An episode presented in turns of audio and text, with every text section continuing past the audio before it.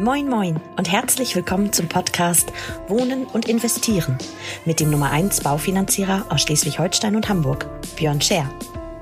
Björn und seine Gäste nehmen dich jede Woche mit auf eine spannende Reise durch das Wunderland der Immobilien- und Baufinanzierungen. Viel Spaß beim Hören. Und wenn du selber Unterstützung brauchst für dein Projekt, dann wende dich vertrauensvoll an Björn und sein Team. Moin Moin und herzlich willkommen zu einer neuen Folge eures Wohn- und Investieren-Podcasts von eurem Björn Scher. Schön, dass ihr wieder eingeschaltet habt. Heute sende ich sonnige Grüße von der traumhaften Insel Kreta. Nicht zu verwechseln mit Greta, so wie Emil immer gern sagt, sondern Kreta. Wir sind hier gerade im Urlaub, trotzdem wollte ich es mir nicht nehmen lassen, euch nochmal eine schöne Folge hier reinzupacken. Und zwar eine Folge, wie ich finde, die von so immenser Bedeutung ist ähm, wenn es um eure Finanzierung oder generell auch das Investieren in Immobilien geht.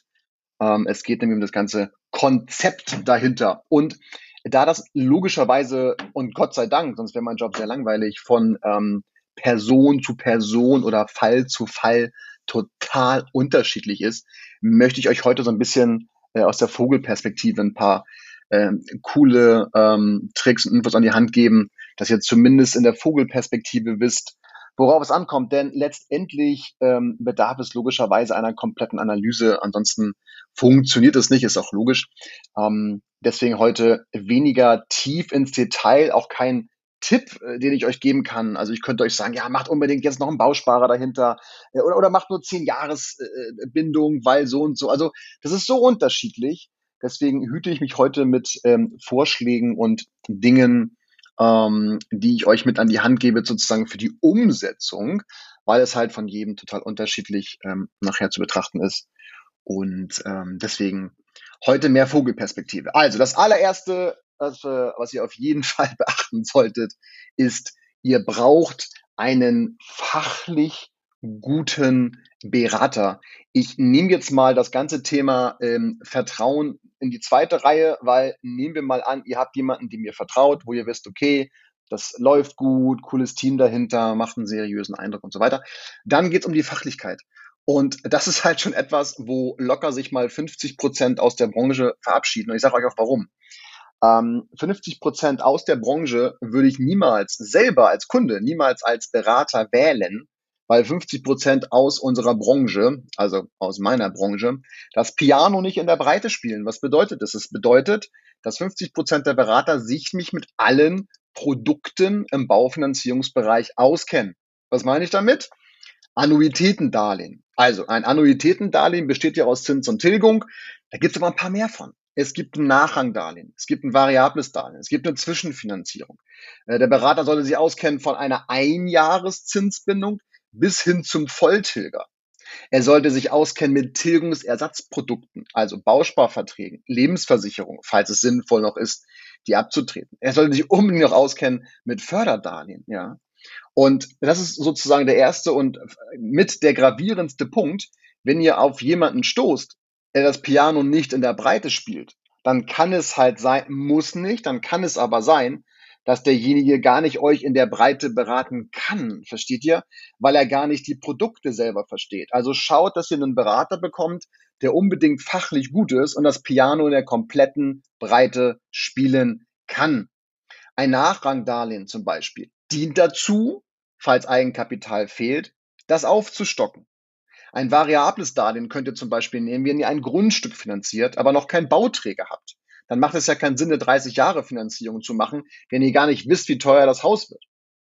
Nächster Punkt, die Zwischenfinanzierung. Habt ihr also ähm, beispielsweise eine Wohnung und wollt diese verkaufen, dann kann man das gerne einsetzen im Rahmen der Finanzierung als Zwischenfinanzierung. Man nimmt sozusagen eure bestehende Wohnung oder das Haus, nimmt sich dort, also leiht sie sozusagen in diesem Grundbuch Geld, dort wird die Bank dann auch eingetragen, und sobald das, die Wohnung, das Haus verkauft ist, bekommt die Bank dann daraus das Geld zurück, also Zwischenfinanzierung, sodass ihr das Eigenkapital darstellen könnt.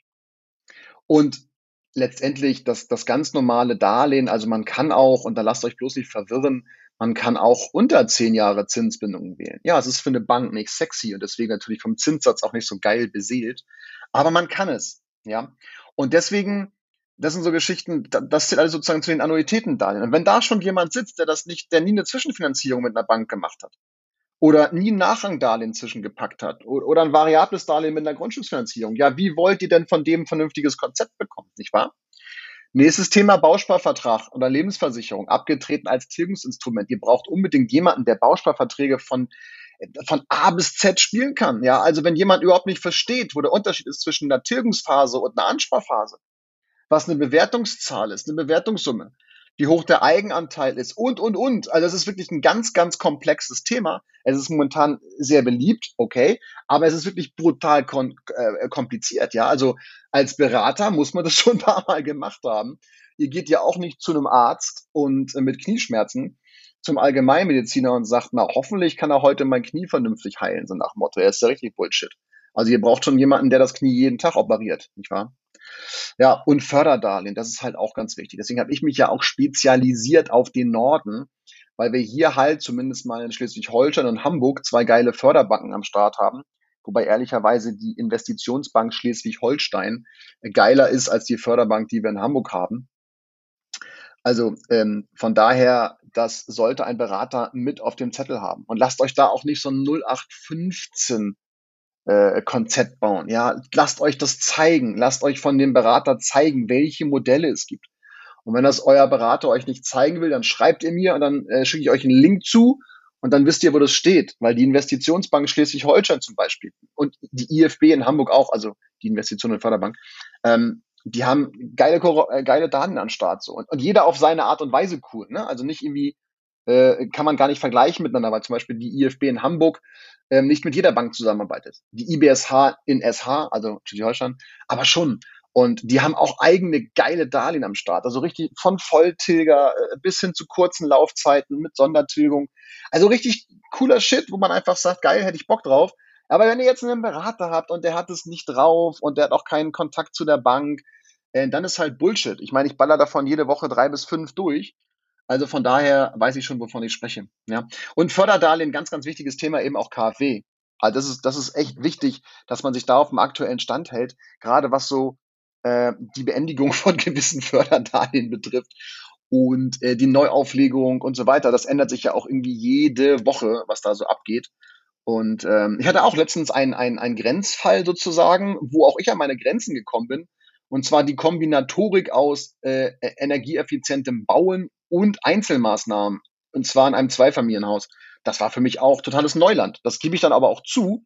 Dann hänge ich mich halt mal einen Tag lang an Hörer, telefoniere mit ein paar Leuten, bin auf dem aktuellen Stand und weiß, was Phase ist. Das sind Spezialfälle. Das ist etwas, da kann man auch mal nachfragen. Aber alles andere ist wirklich basic, basic, basic. Und da braucht ihr einen geilen Berater, Vertrauen sowieso, aber der das Piano komplett in der Breite spielen kann. Nächster Punkt, Punkt zwei. Ihr solltet unbedingt ein, eine Auswahl haben an mehreren an von ja, von mehreren Anbietern. Das bedeutet, nochmal, es darf sich jetzt keiner diskreditiert fühlen, aber wenn ich jetzt zu einem Allianzbüro beispielsweise gehe, dann darf ich mich halt zum Beispiel nicht wundern, wenn der Allianz verkauft wird. Okay, wenn ich zu einem, keine Ahnung, Kontinentale, AXA, Ergo-Büro gehe, ich darf mich halt nicht wundern, wenn ich die Produkte dort bekomme. Und Mittlerweile haben ja auch äh, sogenannte Ausschließlichkeitsvertreter, also Menschen, die ein Produkt verkaufen, also ausschließlich ein Produkt für eine Gesellschaft, was jetzt per se erstmal gar nicht schlimm ist.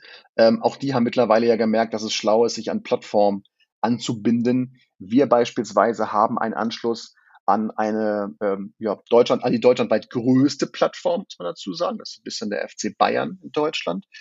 Nennt sich Europace. Dort sind wir angebunden und wir haben aber auch noch zwei weitere Anbindungen. Einmal an einen riesen Sparkassen- und LBS-Verband und einmal an die Volksbanken. Also sozusagen alles, was es querbeet in Deutschland gibt, haben wir dort im Angebot. Und auch da reicht nicht ein System. Dieses eine System hat zwar schon irgendwie, ich glaube, 480 Banken mittlerweile oder so im Anschluss deutschlandweit, aber ich brauche halt auch noch ab und zu mal kleine Sparkassen und kleine VR-Banken vor Ort, ähm, die aufgrund ihrer Lokalität, ihrer Regionalität dort einfach gewisse Dinge durchboxen, wo eine überregionale Bank sagt, Herr im Himmel, Bodenrichtwert, keine Ahnung, 10 Euro, äh, was soll ich da? Ja. Deswegen Zugriff auf mehrere Banken. Und jetzt Vorsicht, Leute, nicht zu verwechseln mit Zugriff auf mehrere Berater. Das ist Bullshit. Ich sage euch auch warum. Ihr braucht einen Berater oder eine Firma, je nachdem, äh, was ihr vorhabt.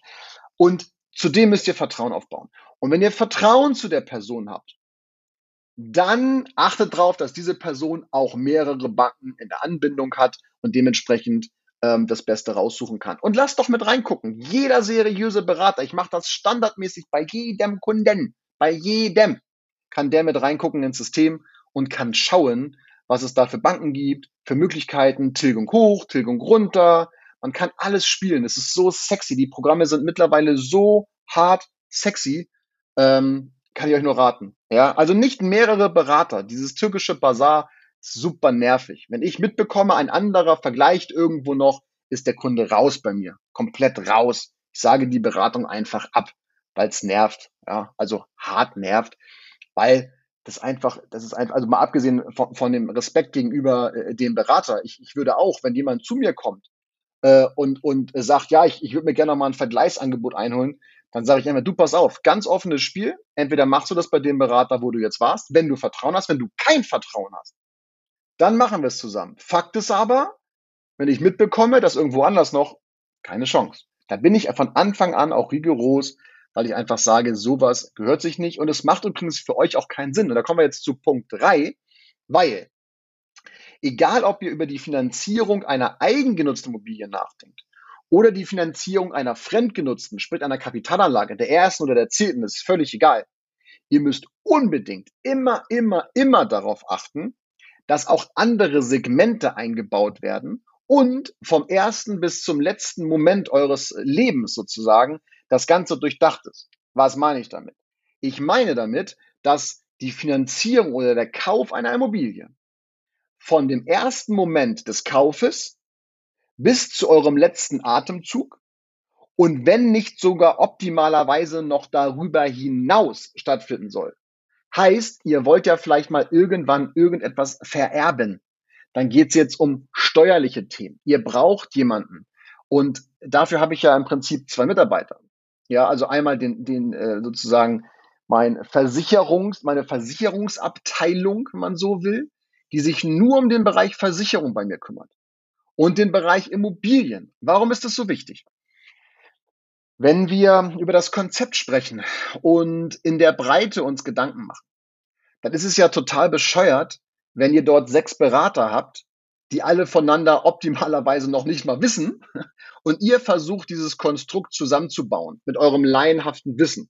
Das wird nicht funktionieren, Freunde der Sonne. Bedeutet, ihr braucht eine Firma, optimalerweise einen Kopf, sprich beispielsweise bei mir wäre das dann ich, der alles im Blick hat, was das Konzept betrifft, aber Mitarbeiter hat, die verschiedene Segmente beraten. Das heißt, ich mache jetzt mal ein Beispiel einfach. Wenn, wenn der liebe Thomas bei mir euch als Kunden analysiert, während wir parallel das Konzept bauen, im Versicherungsbereich analysiert, dann wissen wir nachher, ob es Produkte gibt, die wir vielleicht einsetzen können. Wenn ihr vielleicht bis heute dachtet, oh Gott, ich habe ja kein Eigenkapital, aber ihr habt eine Riester, wo irgendwie 20.000 Euro drin sind, können wir die 20.000 beleihen, förderunschädlich. Ja, aber das muss man halt verstehen. Das ist wie mit Punkt eins. Man muss es mal gemacht haben. Dann muss man Antrag stellen bei der deutschen Rentenversicherung, bei der ZFA und so weiter und so fort. Ist nicht schwierig, ja, machen wir häufig. Man muss es nur mal gemacht haben und vor allen Dingen muss man es wissen. Und dann ist es eben schlau, dieses Konzept zu Ende zu denken. Denn keiner schenkt euch Geld. Wenn wir also einen Riester-Vertrag beleihen, gibt es eine nachgelagerte Besteuerung. Die muss man vorher mal ausrechnen, optimalerweise. Ja? Aber das sind Punkte. Wichtig ist halt, dass ihr nicht nur den Bereich der Finanzierung im Auge habt, was, was eh schon per se ein wichtiger Punkt ist, wie ihr gerade bei den ersten beiden ähm, ähm, Punkten gemerkt habt, da gibt es echt viel zu beachten. Aber es ist auch unglaublich wichtig, dass ihr von dem ersten bis zum letzten Moment dieses Investment durchdenkt. Und ihr solltet unbedingt, wenn ihr an Kapitalanlageimmobilien denkt, ihr, ihr braucht ein Konzept, einen Fahrplan. Versteht ihr, Freunde? Ihr, ihr müsst in Betracht ziehen, deutsche Rentenversicherung. Habe ich Anspruch? Wie viel? Was ist nachher netto nach Steuern, nach Krankenkasse? Habe ich eine Betriebsrente, also eine betriebliche Altersvorsorge? Wenn ja, was habe ich für eine? Direktversicherung, U-Kasse, Pensionskasse? Also gibt es mehrere Modelle. Wie ist die nachgelagerte Besteuerung? Muss ich darauf Krankenkassenbeiträge bezahlen? Habe ich eine Riester? Kann ich mir das Guthaben entnehmen? Kann ich es nicht? Habe ich eine private Lebensversicherung? Kann ich eine Rente draus machen später? Kann ich eine Entnahme tätigen? Und dann gibt's natürlich auch Ideen, zum Beispiel bei Kapitalanlagen. Deswegen habe ich ja meine Immobilienmaklerin, weil wir kümmern uns dann logischerweise nicht um den Verkauf der Immobilien, das ist das eine, sondern wir suchen mit euch die passende Immobilie. Wenn ihr mir sagt, ey Björn, ich habe Bock auf Kapitalanlage, schreibt mir das, wir suchen euch die richtige raus. Wir besorgen euch die Bude, wir machen den Suchauftrag zusammen, wir machen die Finanzierung, das Konzept von vorne bis hinten. Mein ganzes Team steht euch zur Verfügung. Und das ist halt wichtig, dass ihr jemanden habt, der das in der Breite kann. Weil wenn ihr die falschen Entscheidungen jetzt trefft, ja, nicht nur steuerlich gesehen, sondern auch vom, vom konzeptionellen Denken, dann kann das echt böse Folgen später haben. So. Ich meine, in, Anführungsstrichen, es ist nur Geld. Aber jeder Tausender, der nachher nicht auf eurem Konto landet, ist halt ein Tausender, der nicht auf eurem Konto landet. Ey, ich sollte Poet werden. Also auf jeden Fall, ihr versteht, was ich meine. Ihr braucht eine Betrachtung. Und dazu zählen logischerweise auch Steuern. Wie ist die Besteuerung? Warum eine vermögensverwaltende GmbH? Die meisten machen das ja wegen der Besteuerung, also unter anderem wegen der Besteuerung äh, der Mieten, die nur bei 15 Prozent liegen. Oder der höheren Abschreibung, kommt so ein bisschen aufs Objekt an mit, mit drei Prozent. Ansonsten ist es ja linear immer zwei. Also es gibt ganz, ganz unterschiedliche Modelle, aber versteht ihr, ihr müsst halt jemanden haben, der das Piano in der Breite spielt. Ich weiß nicht, wie viele Berater Kollegen von mir da draußen eine eigene Holding haben. Ich weiß genau, was es bedeutet, Gewinne nach oben in die Mutter zu verschieben und worauf man achten muss.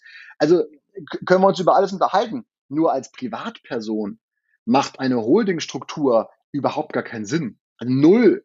Ich würde euch immer raten, jetzt habe ich doch einen Tipp, ne? Ich würde euch immer raten, dass ihr Immobilien zumindest in einer gewissen Größenordnung, und das ist, das betrifft die meisten von euch, also bis zehn Stück, immer im Privatvermögen halten. Ich würde die immer im Privatvermögen halten.